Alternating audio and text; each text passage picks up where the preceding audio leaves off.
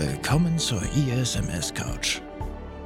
Der Podcast rund um die Mythen der Informationssicherheit. Von und mit Andreas Bethke. Herzlich willkommen zu einer neuen Folge hier auf der ISMS Couch. Das Thema heute heißt der Fehlermensch und ähm, ja, wenn es um Informationssicherheit geht und äh, ein Informationssicherheitsvorfall passiert oder sonst irgendwas, dann ist natürlich klassischerweise immer der Mensch schuld. Oder, und das ist heute die große Frage, die ich wie üblich mit meinem Experten an meiner Seite, Florian Abel, diskutieren möchte. Hi Flo erstmal. Hi.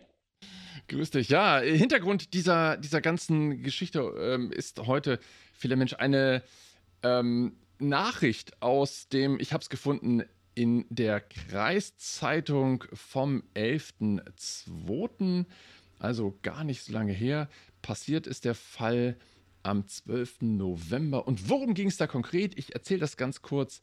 Es geht um einen Geschäftskunden, der, wir können es nachlesen, ich, ich werde den Artikel auch verlinken, dann in der Description. Ähm, es geht um einen Geschäftskunden der Kreissparkasse Sieke, der KSK Sieke. Und ähm, ja, da hat jetzt ein Geschäftsmann hat an einem Montag festgestellt, dass er übers Wochenende erleichtert worden ist um 50.000 Euro von seinem Geschäftsbankkonto. Und äh, ja, das hat er natürlich dann bei der Bank moniert und die Bank sagt, kann gar nicht sein dass du da nichts von weißt. Insofern hast du erstmal Schuld, aber wir zahlen natürlich, wenn wir schuld sein sollten. Ja, und äh, die Schuldfrage ist in dem Artikel auch am Ende nicht geklärt. Wie gesagt, ich muss jetzt nicht vorlesen. Das Ganze geht natürlich über, ja. Über einen Anwalt und dann gibt es noch so einen tollen Tipp, dass man doch das Konto im Zweifel auch sperren soll. Naja, aber hier geht es ja erstmal um die Frage, so kann das überhaupt sein, dass hier unbemerkt vom Konto Geld verschwindet. Ich habe das versucht äh, bei mir nachzuvollziehen und sage, da sind so viele Sicherheitsmechanismen drauf, das funktioniert gar nicht. Also schon komisch. Ja, absolut. Ich, ich habe das. Weil das ist ja die Frage, ist es Fehler Mensch? Ist das ja, genau, so? Das, jeder sagt das jetzt bestimmt, weil keine Ahnung. Also jeder, der sich diesen Artikel jetzt angucken wird, am Anfang denkt sich jeder, ja, irgendwie Kleinunternehmer aus Weihe und alt und bestimmt keine Ahnung von Technik, der muss schuld sein. Ja, ja. also schön Vorurteilsschublade auf, einmal alles rausgeholt, was da drin liegt. Und dann ist das natürlich ein einfaches zu behaupten, ja, der ist jetzt schuld, äh, wenn der sein Passwort nicht gesichert hat oder ähm, da irgendwie auf einen Cold Call reingefallen ist von irgendeinem Spearfischer, selber ja. schuld. Ist aber, die Frage. Aber jetzt mal ganz ehrlich, ich äh, erzähl mal, wie es bei mir laufen würde. Erstmal ist das natürlich so ein, so ein Betrag, ja, okay, in, in, großen Unternehmen, aber das stand ja auch nicht, das ist ein Kleinunternehmer. Also insofern äh, vielleicht so ein bisschen auch vergleichbar. Ähm, das heißt, die, die Summen, die du da überweisen kannst, ohne Vier-Augen-Prinzip, ähm, sind bei mir relativ überschaubar. Natürlich kann ich den Betrag jederzeit äh, utopisch hochdrehen, bis das Konto überlastet ist, aber das geht nicht. Das heißt, ich habe erstmal eine Sperre drin, dass ich nur einen bestimmten Betrag überweisen kann. Und äh, das ganze Geld ist ins Ausland ähm, überwiesen worden, deshalb ist es auch weg, kann man nicht mehr richtig nachvollziehen, wohin es dann gegangen ist. Da weiß ich von meiner Bank, ähm, wenn eine Auslandsüberweisung getätigt wird, dann ruft die mich an. Und wenn es am Wochenende passiert, dann äh, halten die das Ganze so weit zurück, bis es am Montag, also vorausgesetzt keine Echtzeitüberweisung, aber bis ich am Montag dann ein äh, Mensch, du, willst du das wirklich überweisen? Hier ist ein Betrag, den du ins Ausland überweisen möchtest. Ist das so gewollt? Das ist bei mir persönlich passiert. Das war eine gewollte Überweisung. Und ich sage, klar, will ich überweisen, das passt schon. Aber da, da, war die Bank auf Zack bei mir. Ich war total froh. So, und ja. da sind, jetzt habe ich zwei Faktoren aufgezählt, die eine kleine Sicherung darstellen. Das heißt, einmal eine Begrenzung nach oben und dann nochmal ins Ausland. Das kann ich, also zumindest die zweite Version kann ich gar nicht online aushebeln. Und die erste Version, ja, die kann ich aushebeln. Ich kann meinen Betrag, wie gesagt, hochsetzen, das kann ich online machen. Aber dazu brauche ich persönlich einen zweiten Faktor. Also ich brauche seit, seit geraumer Zeit, brauche ich auf jeden Fall äh, einen Generator, eine App oder irgendwie sowas, um mich zu authentifizieren, äh, um Beträge freizugeben, entweder äh, mit der App oder nochmal eine TAN zu generieren. Mhm. Das brauche ich alles das geht gar nicht ohne den, den zweiten Faktor. Da reicht nicht Passwort und Zugangsdaten. Ja, korrekt. Ja, ähm, das Zauberwort dahinter nennt sich PSD2. Wie heißt das? PSD2? PlayStation genau. Double? Ja, genau. PlayStation DOS. Richtig. Nein. Payment Service Directive 2. Okay. Ähm, das ist das Ding, hinter dem sich Zwei-Faktor-Authentifizierung und Co versteckt, weswegen es irgendwann im Bezug zum Online-Banking schwieriger geworden ist, ähm, einfach Online-Überweisungen durchführen zu können. Jeder wird sich wahrscheinlich noch daran erinnern, vor ein paar Jahren musste man sich noch einen TAN-Generator kaufen, dann gab es genau. irgendwann SMS-TAN. Ja. SMS-TAN wurde irgendwann ähm, letztes Jahr abgeschafft und man brauchte ja. einen TAN auf seinem, auf seinem mobilen Endgerät.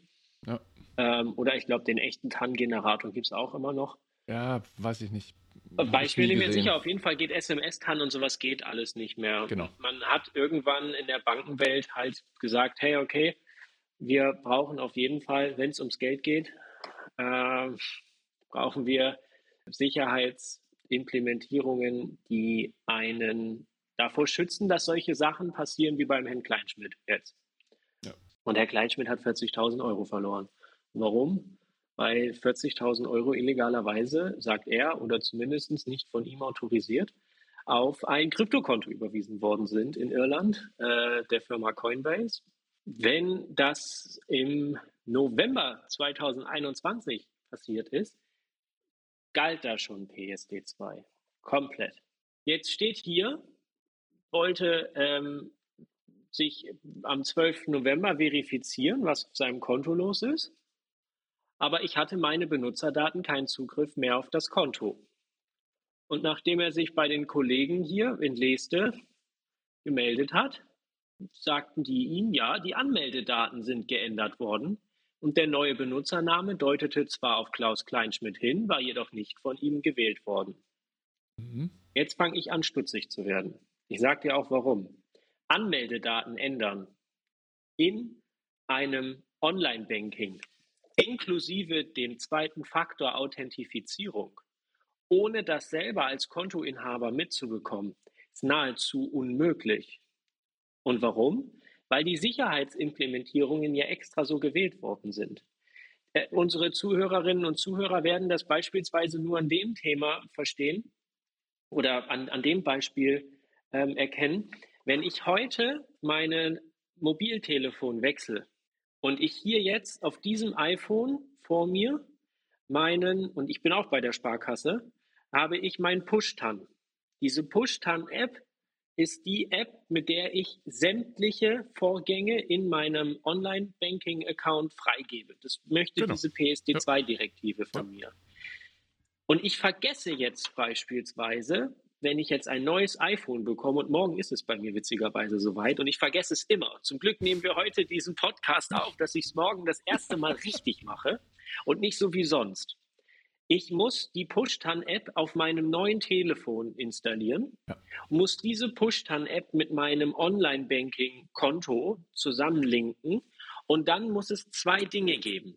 Entweder von meinem alten Telefon lasse ich mir aus der alten Push-TAN-App eine TAN generieren, die die neue Push-TAN-App auf meinem neuen Endgerät verifiziert. Oder aber, und das mache ich total häufig, weil ich dieses dann schon einfach lösche, ohne das auf dem neuen verifiziert zu haben, es muss ein Brief versendet werden mit einem neuen Registrierungscode für die neue Push-TAN-App. Genau. So, und jetzt fange ich an, stutzig zu werden, weil wenn der, also irgendjemand erzählt nicht die Wahrheit, entweder die Kreissparkasse Sieg oder der Kleinschmidt. Weil einen neuen Benutzernamen oder ein neues Benutzerkonto erstellen mit einem neuen Benutzernamen und einem neuen Passwort, gut, okay. mag ja vielleicht funktionieren. Aber dann gleichzeitig noch den zweiten Faktor, ohne die Sicherheitsimplementierungen, von denen wir gerade gesprochen haben, jetzt fängt es an, komisch zu werden. Ja. Weil das geht eigentlich nicht. Außer der Herr Kleinschmidt hat irgendwelche Phishing-Sachen dann doch gemacht, die er natürlich jetzt freiwillig nicht zugeben würde. Stimmt. Oder aber die Kreissparkasse Sieke hat sich an den Prozess nicht gehalten. Was ich aber auch nicht glauben mag, weil dieses Versenden, äh, das ist doch alles automatisiert eingestellt. Ähm, nee, man kann das auch telefonisch machen. Hm, gut. Ja, mag sein. Da das Ganze aber an einem Wochenende passiert ist, glaube ich nicht, dass das möglich ist. Also ich weiß, meine Bankleute, die machen am Freitagnachmittag irgendwann Feierabend und dann ist da bis Montagmorgen keiner zu erreichen. Vielleicht noch im Notfall, klar. Ähm, ja, aber dann Sperrung. ist doch die ganze Sache, dann steckt, dann ist das, stimmt das doch aber nicht, was da in der Zeitung besprochen wird, weil ja. dein, die Online-Anmeldedaten ändern ist jetzt ja auch keine Sache, die man von heute auf morgen machen kann. Nee. Weil am, an einem Freitagabend via Online-Banking das Sparkassenkonto seines Betriebes überprüfen. Aber ich hatte mit meinen Benutzerdaten keinen Zugriff mehr auf das Konto. Okay. Er hatte keinen mhm. Zugriff mehr. Das heißt, dass das Benutzerkonto, die Änderung der Daten schon vorher gemacht worden ist. Okay. Kann also während der so. Dienstzeit passiert sein per Telefon. Ja. Genau. Und wenn dann jemand anruft und sagt, hallo, hier ist Klaus Kleinschmidt, ich habe meine Benutzerdaten vergessen und der hat jetzt, ah, pass auf, die Bank ist auf Phishing reingefallen. Okay. Das mag sein.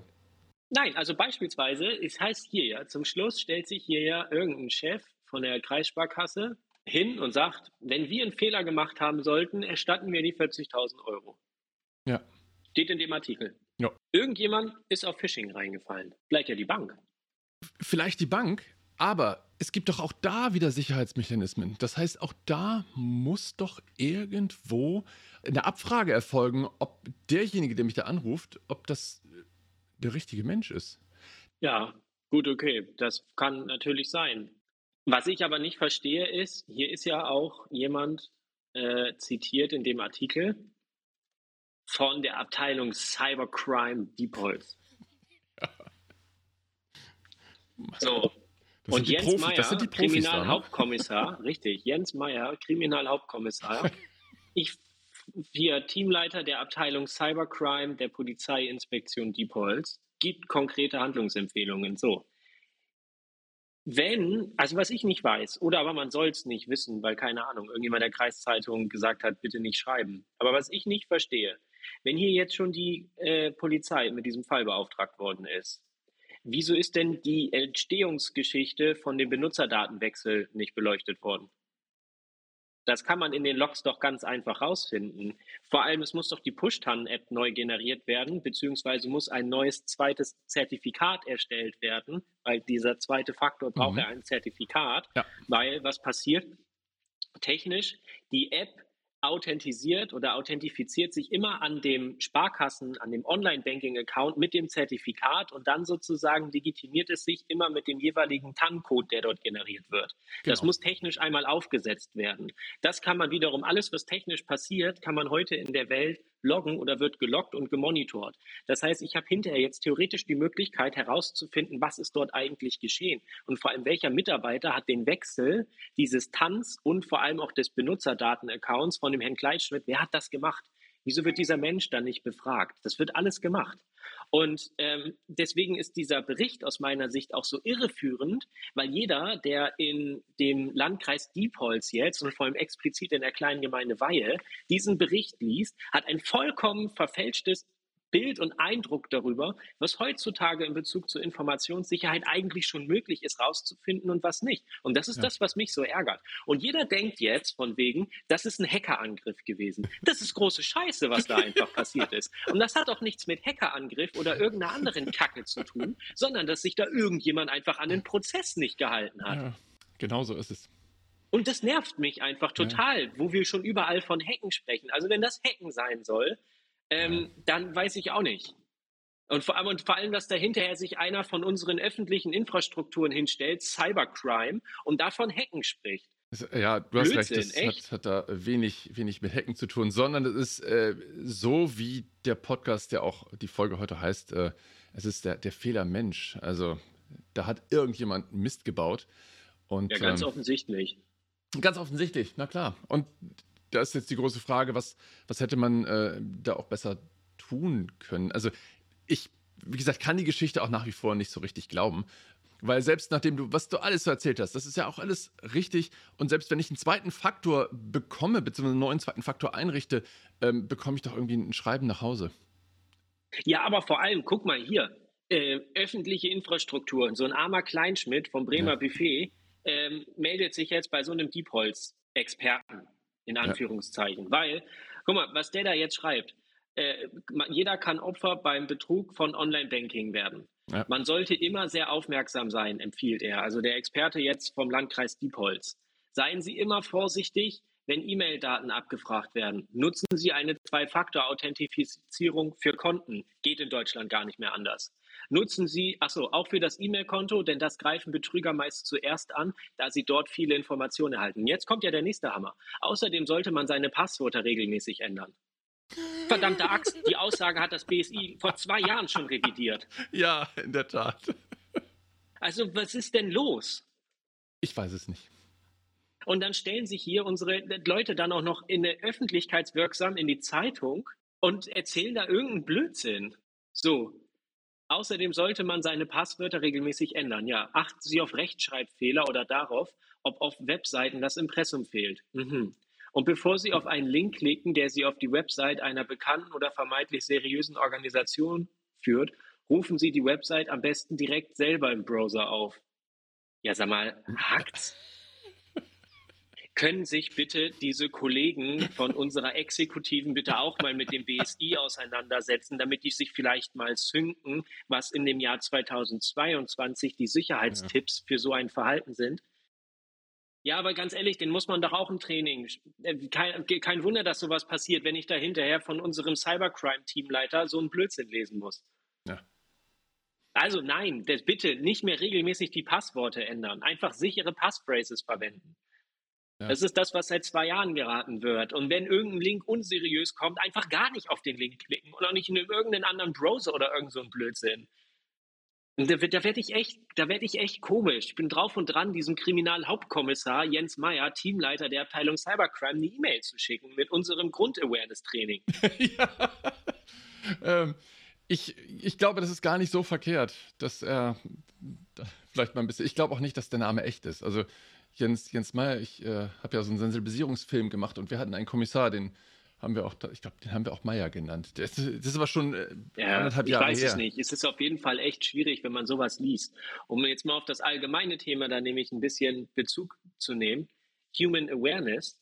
Was ist denn das Hauptthema, warum so wenig Human Awareness auch in Organisationen, Wirtschaftsorganisationen ist? Ja, weil halt leider immer noch total viel Dünnschiss ja. erzählt wird, auf gut Deutsch gesagt. Tut mir leid, aber ich kann es gar nicht anders nennen. Es ist doch, es hat doch auch damit zu tun, wie Menschen, die das Thema können oder nicht können oder meinen zu können, transportieren. Ja.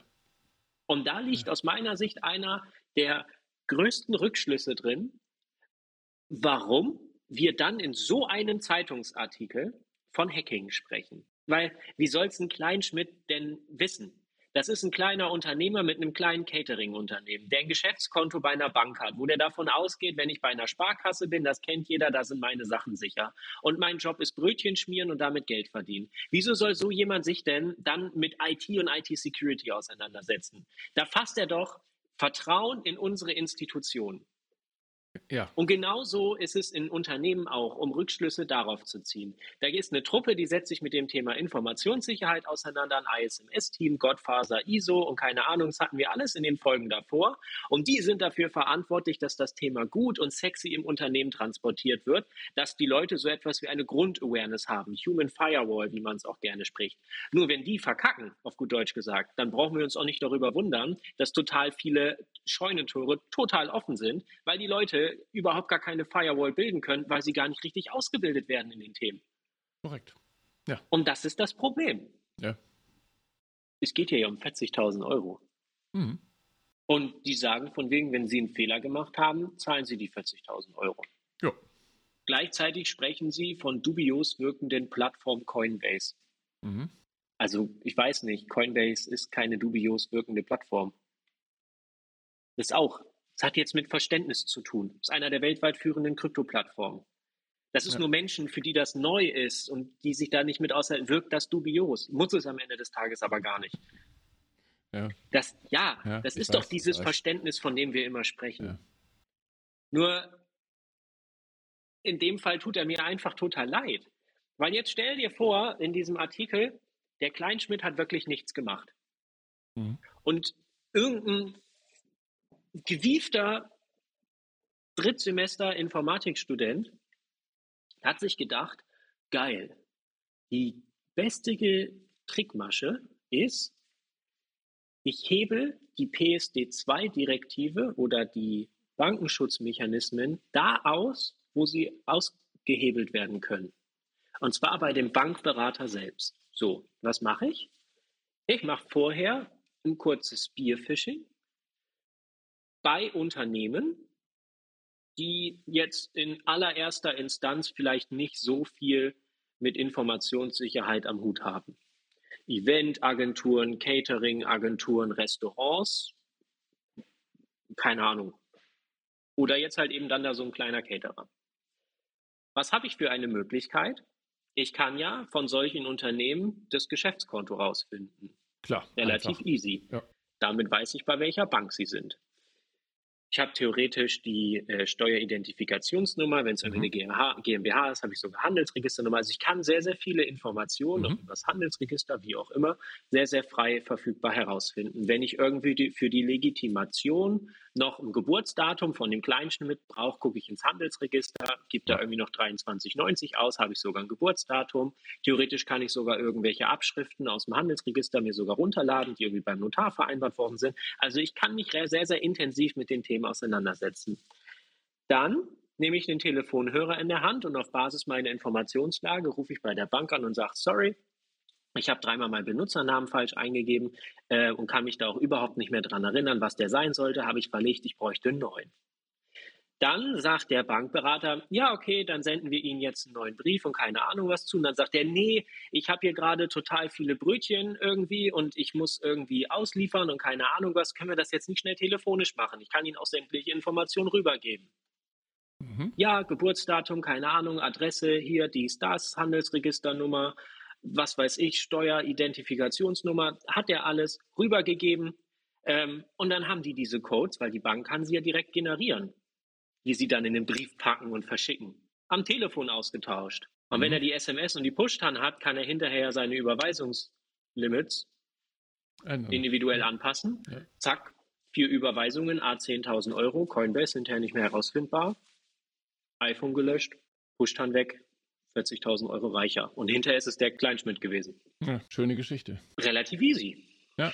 Das ist ja immer, wir von der guten Seite, du und ich und all unsere Mitarbeiter hier und alle anderen Informationssicherheitsexperten, wir wissen ja häufig, wie es geht. Genau.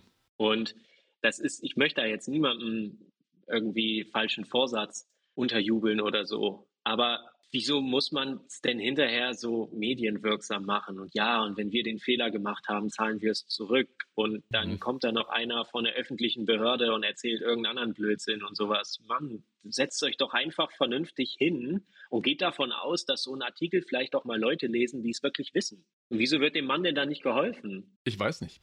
So, und ich hoffe, in Weihe gibt es auch ein paar äh, Informationssicherheitsberater. Ich hoffe, dass die den Artikel auch gelesen haben weil da müsste, dem müsste eigentlich ein Berater an die Seite gestellt werden, der jetzt einfach, weil der hat, wollte ja, glaube ich, einen Anwalt einschalten oder vor Gericht gehen. Ja, der hat, hat einen Anwalt eingeschaltet, ja. Genau. Und dann müsste sich da echt einfach vernünftig mit auseinandergesetzt werden. Und Dreh- und Angelpunkt wird dieser Accountwechsel sein. Ja. Ich finde ja immer schade, dass äh, in einer äh, solchen Zeitung, ich habe den Artikel auch nirgendwo sonst gefunden, irgendwie auf Heise oder so. Insofern wäre es jetzt nochmal ganz spannend äh, zu erfahren, wie das Ganze weitergeht, was da tatsächlich hintersteckt. Manchmal kann man sowas ja aufklären. Leider an dieser Stelle noch nicht. Vielleicht ist der Artikel auch zu jung. Aber auf jeden Fall ähm, hat er eine Menge Leser gezogen. Ja, richtig. Ja, nicht. aber ich meine, 40.000 Euro, ganz echt, das ist doch kein kleiner Fisch. Nee, ich finde es so, auch. Und wie vielen anderen Unternehmen geht so? In der Folge vor, nicht in der letzten, sondern in der davor. die Folge 3. Ja. Da haben wir über die Statistik vom BSI gesprochen mit deren Jahresreport, dass die Lösegeldzahlungen so hoch sind. Ja, genau. Und da haben wir darüber gesprochen, von wegen, dass die Masse an sich, glaube ich, Grund dafür ist, warum die Zahlen so hoch sind. Hier mal 40.000 Euro, da 40.000 Euro, da 50.000 Euro, da vielleicht mal 150.000 Euro. Also gerade bei Unternehmen, die dann sich nicht besser zu helfen wissen, als einfach das Lösegeld zu überweisen. Ich weiß, das hier ist kein Lösegeldfall, aber von der reinen Emotionalität ist es ein ähnlicher Case oder von, von grundsätzlich dem, was passiert ist. Da ist jemandem, sind 40.000 Euro weg, weil er irgendwie auf eine Betrugsmasche reingefallen ist oder die Bank auf eine Betrugsmasche reingefallen ist. Ist ja total egal. So, 40.000 Euro. Aber am Ende des Tages wieder ein, kleiner, ein kleines Stück auf dem großen Haufen, wo wir insgesamt sagen in Deutschland, wenn der Schönbohm sich da vorne hinstellt und sagt, ja, die Schutz- und Lösegeldzahlungen sind mittlerweile riesengroß. Ja. ja, klar, kein Wunder sind die riesengroß bei so einer Awareness. Und wenn wir, die, wenn wir das auch weiterhin so machen und auch im Nachhinein öffentlichkeitswirksam mit dem Thema so umgehen, dann wird das auch nie aufhören. Weil ich glaube, dass die breite Bevölkerung eher eine Kreiszeitung liest als einen Heise-Verlag. Ja, natürlich.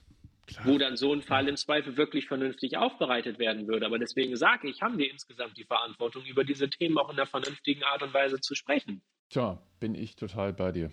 Also am Ende des Tages ist es, glaube ich, so, dass wir festhalten können, ich persönlich sehe mich selber als Botschafter, solche Themen massenwirksam besprechen zu können und transportieren zu können. Und ich werde mich immer dafür einsetzen und nicht aufhören, darüber nachzudenken, wie wir das Thema Schutz von Informationen in einer Art und Weise insgesamt auch mit der IT-Welt hinzu zukünftig transportieren können, dass auch Menschen, die an sich nichts mit IT oder nichts mit dem Schutz von Informationen in, in IT-Systemen zu tun haben, die Mindestverantwortung, die sie selber als Mensch in diesem, in diesem Drehpunkt haben oder in dieser Welt haben, wie sie sich schützen können. Und wie ich als derjenige, der es im Zweifel eher weiß, weil ich mich mit dem Thema Tag ein, Tag aus auseinandersetze, in pragmatisch, schön, vernünftig und sinnvoll dem nicht wissenden Menschen zur Verfügung stellen kann. Ich finde, das ist meine Verantwortung ja. als Security-Experte.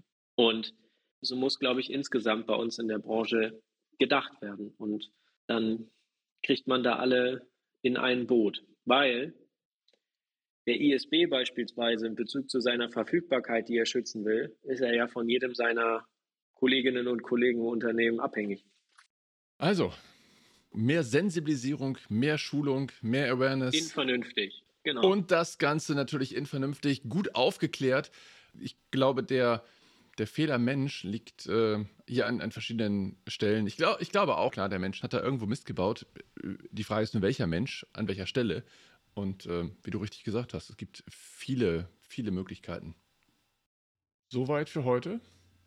Ja, ich finde, wir greifen das Thema im nächsten Podcast nochmal in Ruhe auf.